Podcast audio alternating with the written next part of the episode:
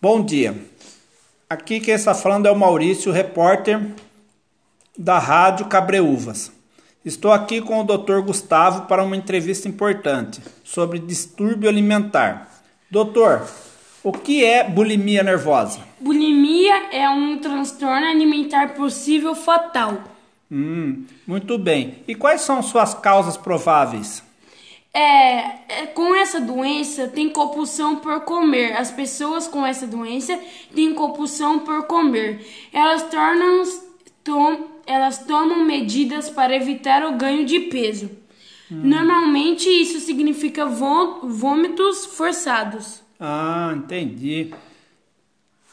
E quais são suas, suas causas? As possíveis causas são como quando elas começam a sofrer como, com bullying, é, brincadeiras que os colegas dela podem achar legal, mas ela não acha legal.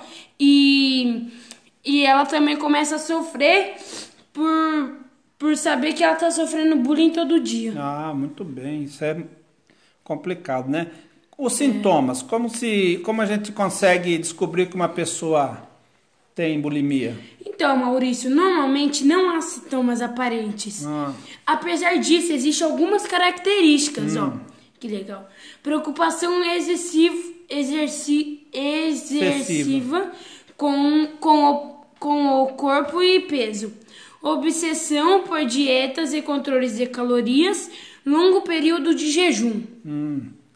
Muito bem. Então, e o, e o diagnóstico? Como é feito? Isso é, com uma equipe multidisciplinar de médico, nutricionista e psicológico. Hum, entendi. E quais são as, as, formas de tratamento? Ao ser acompanhado por um profissional qualificado, o paciente entenderá sua relação é, com o próprio corpo, a influência externa na sua autoimagem e poderá trabalhar para desconstruir padrões socialmente impostos por meio da ampliação do autoconhecimento. Ah, muito bem, doutor. Muito obrigado pela sua entrevista, que, for, que vai ser muito proveitosa para muitas pessoas, viu? Bom dia.